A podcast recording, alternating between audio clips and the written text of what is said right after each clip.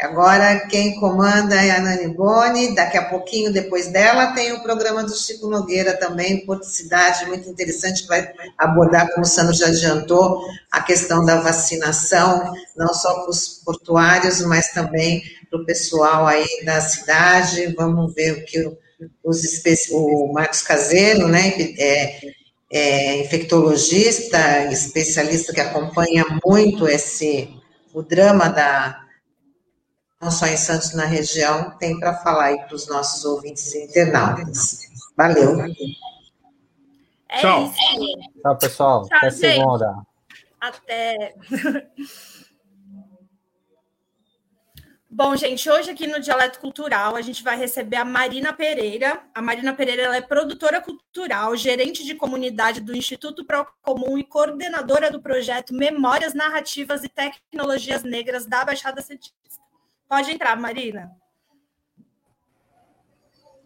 Bom dia. Bom dia, que linda! Tudo bem, Mar? Obrigada, você também. Tudo, e você? Tudo ótimo. Naquelas, né? Estamos sobrevivendo, é. mas é isso. Não pode deixar a peteca cair.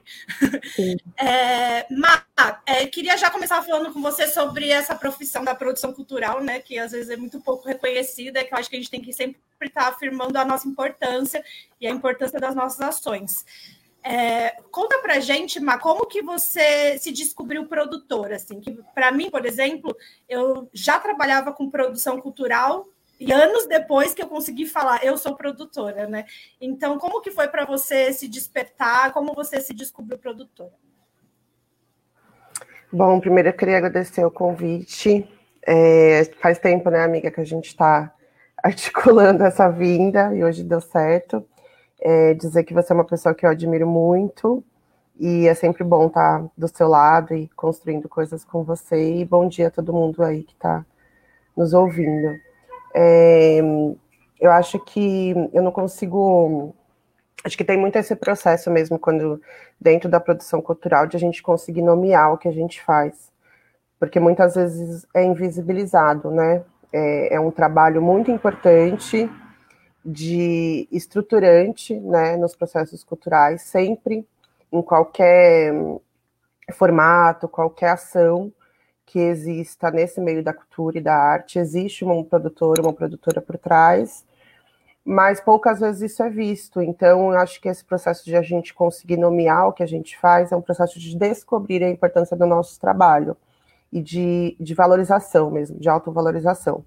Então, eu também passei por esse, por esse caminho, né, de, de hum, achar que não tinha tanta importância, que o que eu, o que eu fazia era, era uma ação meio que um hobby, não um trabalho, né? É... E aí eu lembro que quando, quando eu, eu vi, vim morar pra, em Santos, né, e comecei é, me envolver no movimento estudantil a partir do SES, e comecei a articular algumas coisas né, dentro desse espaço, é, ali já entendi que eu gostava de fazer, né, o que, que é o início do que eu faço hoje, é, então teve, teve, teve esse início assim de trabalho. E depois, assim, é, dentro dessa caminhada, foi me aprimorar, foi entender realmente que isso era uma profissão, que tinha uma forma de fazer, que existe método, né? Que existe, existe existem outras pessoas que, que são inspiração também para o nosso trabalho, e, e tentar é, buscar conhecimento, né? É, então, esse, esse foi, foi o meu caminho, assim, está sendo, na verdade. Eu acho que a chave também, quando eu entendo que o que eu faço é uma produção, vem muito quando eu vou morar no Nordeste, né, em Recife, porque lá isso é uma. Enfim, a cultura é muito presente, né, no dia a dia das pessoas, e ao mesmo tempo que é muito orgânico que acontece essa vida cultural lá, e é um mercado de trabalho, né? Então eu fui entendendo, é, acho que foi uma segunda virada de chave, fui entendendo que aquilo existe dentro de um campo, de um mercado de trabalho, de um universo de profissões.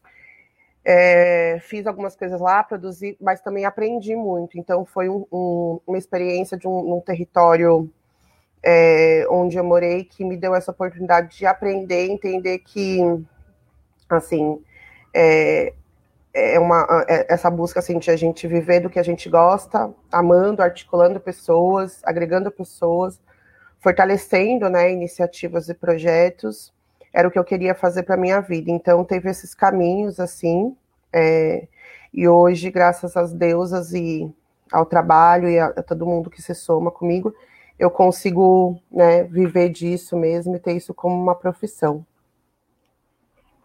Ma, aproveitando que você falou do SES, eu acho que foi até nessa época que eu te conheci e eu queria que você contasse um pouco como que foi a tua passagem no SES, como que era a gestão da tua época e, enfim, o que, que isso acrescentou na tua vida, essa experiência.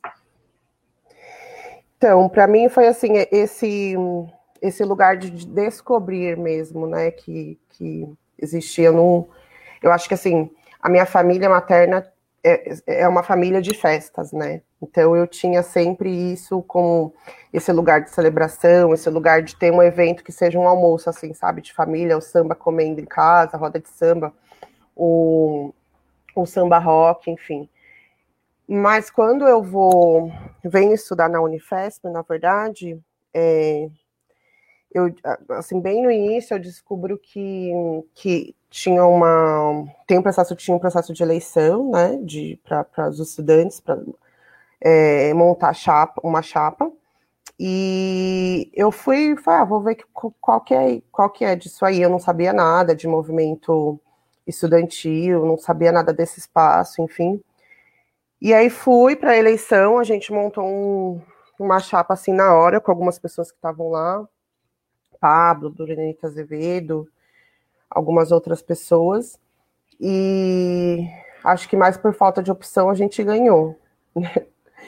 E, e aí é, eu estava passando por um momento um pouco difícil assim na minha vida, né? Eu estava os processos mentais e tal, tinha que conciliar isso de, de me manter na universidade, que eu fui descobrir que é muito mais difícil se manter do que você passar num vestibular, né? O Taigo tá aqui, o Taigo também tava. É...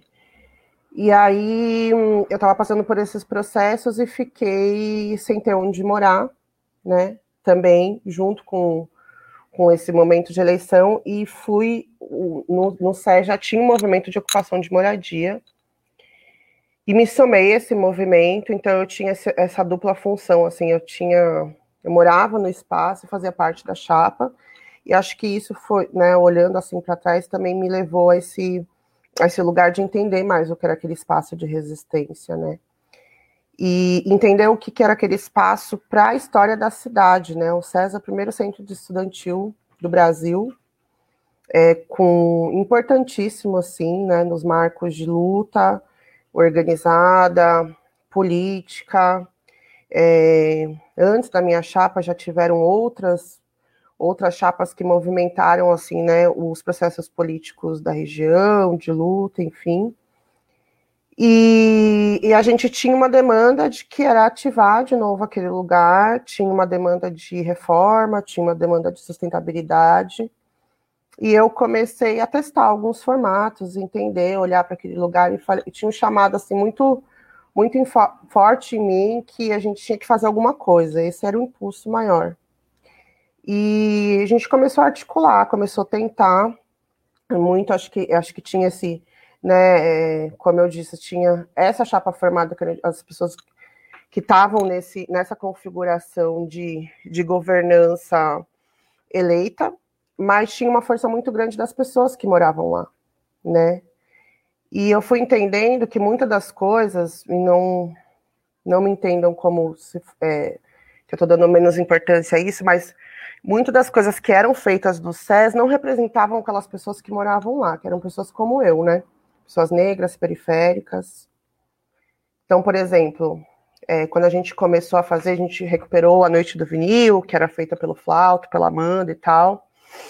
Mas eu lembro que a gente passava o dia todo ouvindo rap, por exemplo, sabe? E, e nunca tinha tido uma festa de rap no SES, né? Então a gente fez o Salve a Rima, que na primeira festa foi mais de 200 pessoas, né? E muita gente que batia na gente dizendo vai ter rap no SES, é um absurdo, vai colar a polícia. Na noite seguinte estava falando qual que vai ser a próxima. Então, essa experiência, assim, que para mim agregava militância, resistência, um descobrimento que, tipo assim, cada processo que a gente vivia ali, cada festa, cada depoimento de que, nossa, que foda que vocês estão fazendo, cada dinheiro que a gente guardava para comprar uma tinta, para reformar, cada projeto foi um, assim, um, um, caldeirão, assim, de emoções que eu tive na minha vida, acho que acelerou, assim, alguns anos de experiência dentro de um espaço curto de tempo, dentro de uma casa, aliado a isso, muito, muitos BOs, muita confusão, porque isso é nossa vida também, mas, é, para mim, assim, foi transformador, e assim, acho que quem viveu essa época é, sabe que foi uma época muito importante, assim, de reativação daquele espaço, né, de, de reativação política, porque eu também entendi naquele momento que arte e cultura também é resistência política, também é, é transformação política, né, então o que a gente fazia ali, e, e o, o, o César, eu acho que, né, a partir de um tempo ele virou também esse, esse lugar de que de um centro cultural, de ser um centro cultural, era também um processo, um processo político, né? A gente não pode abandonar uma outra forma de fazer também de mobilização, de protesto, enfim, de incidir sobre algumas outras coisas que são importantes, porque é um centro estudantil, então a gente tem que discutir educação, né, e, e formas de organização dentro desse contexto. Mas a, eu aprendi ali que a cultura é essa, ferramenta também, sabe? Então, é, foi muito, muito forte para mim nesse sentido. Logo depois, né, ali em 2014, eu acho, início de 2014, eu vou morar em Recife e, e tenho mais certeza que é aquilo que eu quero continuar fazendo para minha vida, mas eu tenho ótimas, ótimas e péssimas lembranças do, do SES. Fico muito triste de, de ser um espaço hoje abandonado eu não diria, porque ele está sempre ocupado por sendo ocupado por alguém. E isso eu aprendi muito a valorizar, sabe? Porque eu acho que tinha uma disputa assim de ah, não pode ninguém morar aqui, mas eu, eu acho que pode, mas eu acho que tem que ter alguns protocolos, acho que nenhum tipo de autonomia ou liberdade se, se dá sem responsabilidade e regras também. Mas eu acho que né? Eu não, não, não é mais meu, meu objetivo de vida, mas eu torço muito para que um dia é, uma nova força, né, coletiva, olhe para aquele lugar e fale, bom, agora a gente vai fazer alguma coisa disso. Então, agradeço também todo mundo que se somou é, e as experiências que a gente viveu junto, assim, que foram muito importantes. E acho que foi isso, assim, tem muita coisa, assim, é, falar do César remexer algumas emoções, assim, dar um tremelique no coração, porque foi, foi intenso. Mas foi a isso. A delícia, né? Dizer o que é. é. Má, depois que você morou em Recife, quando você voltou para Santos, você abriu a Casa Rizoma, né? Que foi um movimento muito importante que a gente teve aqui, um baita transformador também. E eu queria que você contasse para a gente o que, que era a Casa Rizoma e foi um dos primeiros movimentos assim que veio despertar, pelo menos para mim, essa inclusão da comunidade, sabe, dentro das nossas ações. E vocês dialogavam muito bem com a comunidade. Eu queria que você falasse um pouco dessa experiência. Tá. Então, foi isso, né? Eu venho de Recife, volto para Taboão da Serra, começo a estudar um pouco de produção cultural lá, fazer alguns cursos e tal, e começo a trabalhar numa ONG no Grajaú, mas sinto falta de daquilo assim que era minha busca, né? É, como, como produtora cultural, ainda assim, já começando a me nomear como produtora cultural. E, e aí eu recebo um convite do Márcio Perret, é, que foi meu sócio na Rizoma, dizendo que tinha uma oportunidade de a gente fazer um projeto numa casa, né? Então eu desço a Santos, a gente vai conhecer o espaço, e era um, um, um espaço onde tinha uma, um projeto de cultura no andar de cima, de costura no andar de cima. Embaixo era um quintal e um porão. Super, eram pequenos, né? E ali na, na frente da Baquita, entre a Silva Jardim e a República Portuguesa, na Vila Nova. E a gente não tinha grana, a gente não tinha grana nenhuma. Eu falei, tá bom, fazer como, né? Com o quê? Com, com que grana que a gente vai fazer algo aqui? E eu comecei a juntar algumas pessoas que eu tinha conhecido na época do SES, né? Tinha conhecido na minha, na minha morada em Santos e tal.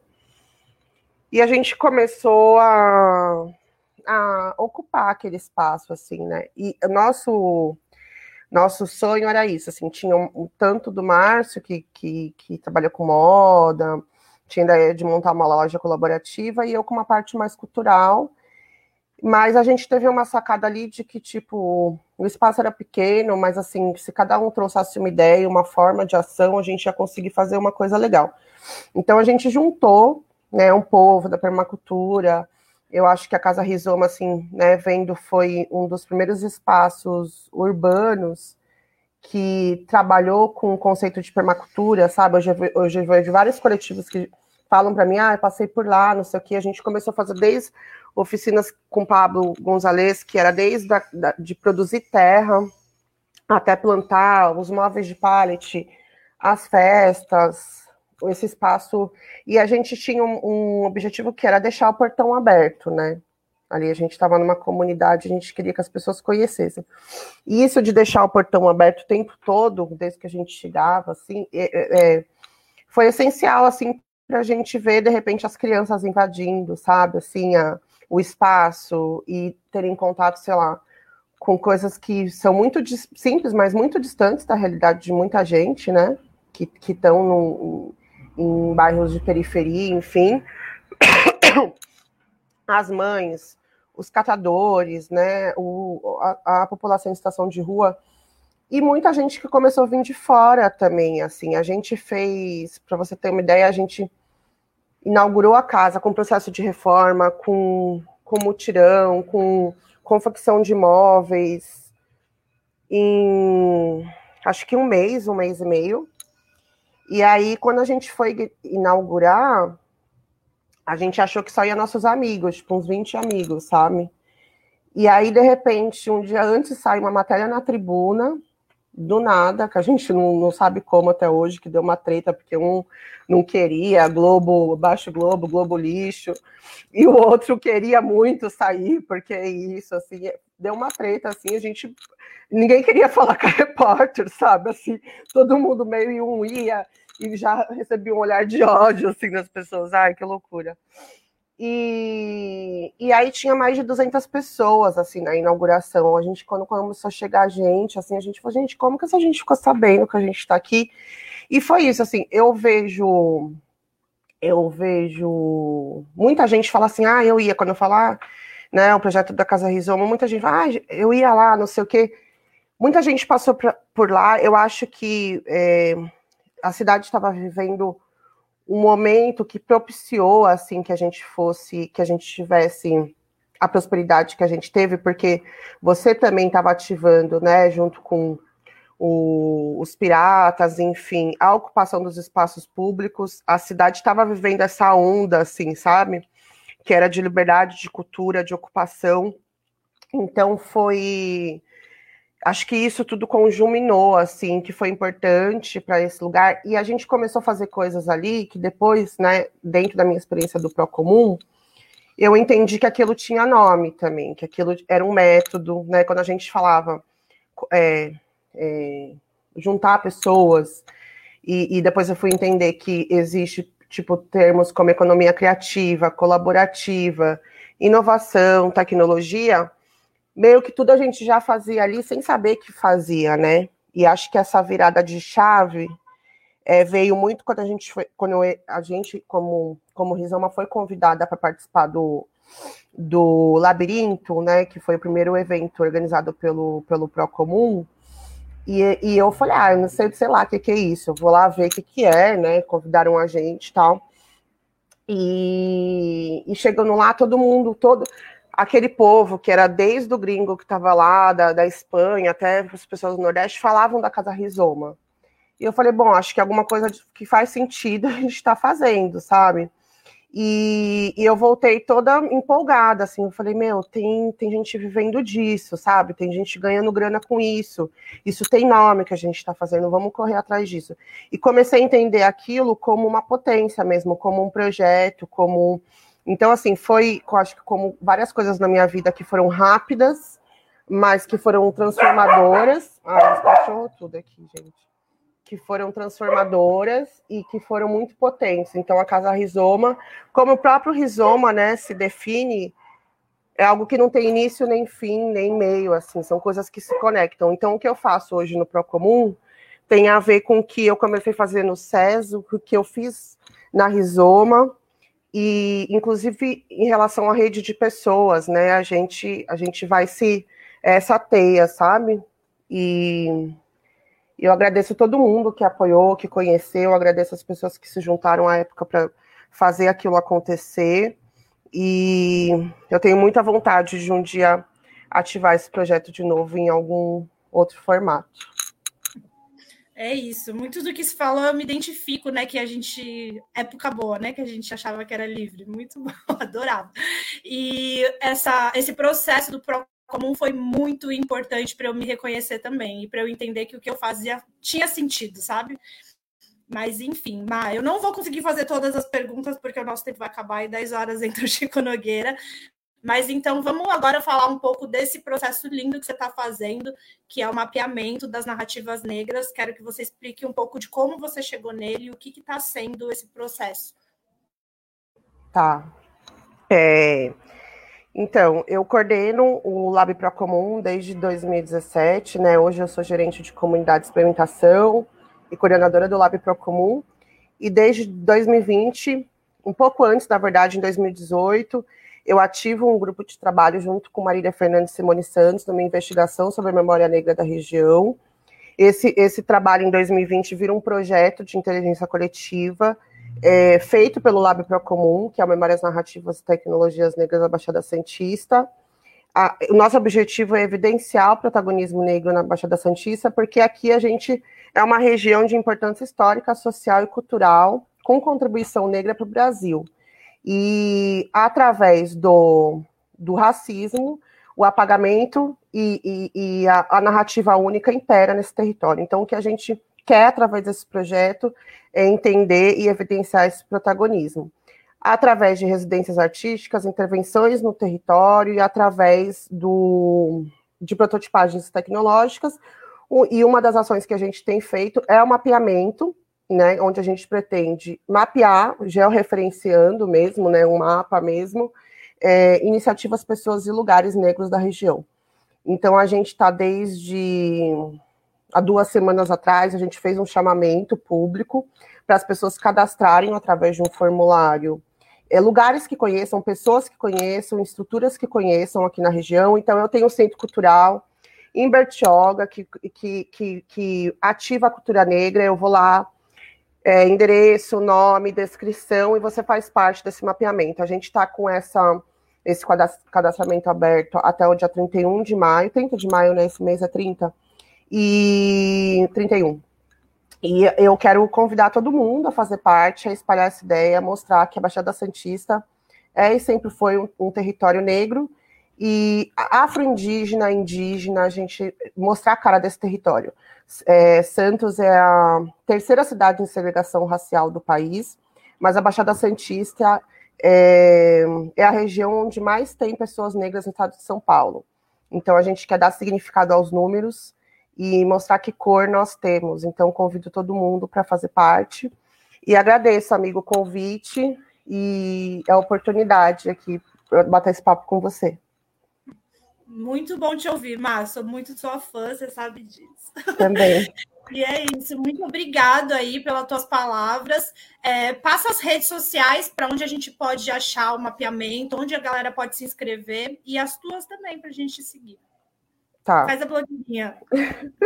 É, na, nas minhas vocês chamam foto de filho, porque eu tenho vários, cachorro, periquito, papagaio. É, mas assim, o, nas redes sociais do, do Procomum, no Facebook, é arroba Pro, no Instagram é arroba Procomum, e no Facebook Instituto Procomum.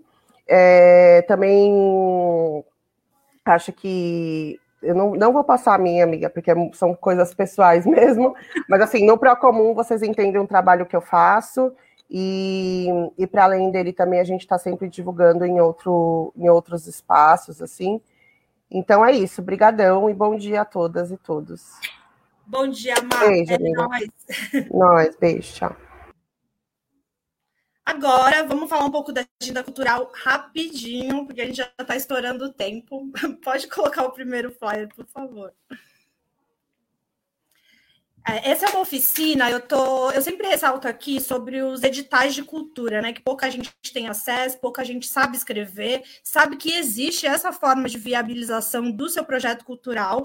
Então, essa oficina vai acontecer, é um ateliê de orientação e capacitação capacitação para elaboração de projeto, voltado mais ao projeto do PROAC, né? É uma iniciativa do governo do estado. Ela acontece de, é, do dia 8 ao dia 29 do 6, às terças-feiras, e dia 3 do 7 ao sábado, é, que é sábado, né? Então vocês podem se inscrever pelo link do PROAC 2021, ateliê de orientação e capacitação para elaboração de projeto. Qualquer dia eu falo um pouco melhor sobre essa questão de editais e políticas públicas, que eu acho que isso é muito importante a gente estar tá ressaltando. Pode pôr o próximo. Esse fim de semana vai acontecer o Sarau em Todas as Cores, que é uma iniciativa do SESC com o coletivo Marcha e o Transceda. Legítima Diferença é o título desse sarau. Vai acontecer no dia 29 do 5, sábado, das 18 às 20 horas, nas redes sociais do SESC. Próximo. Acontece também no dia 29, às 6 e meia, essa iniciativa que é da Escola de Samba de Bertioga, Bisnetos de Cacique. O Caissara é, antes de tudo, um forte. É uma live que eles vão falar um pouco da história deles.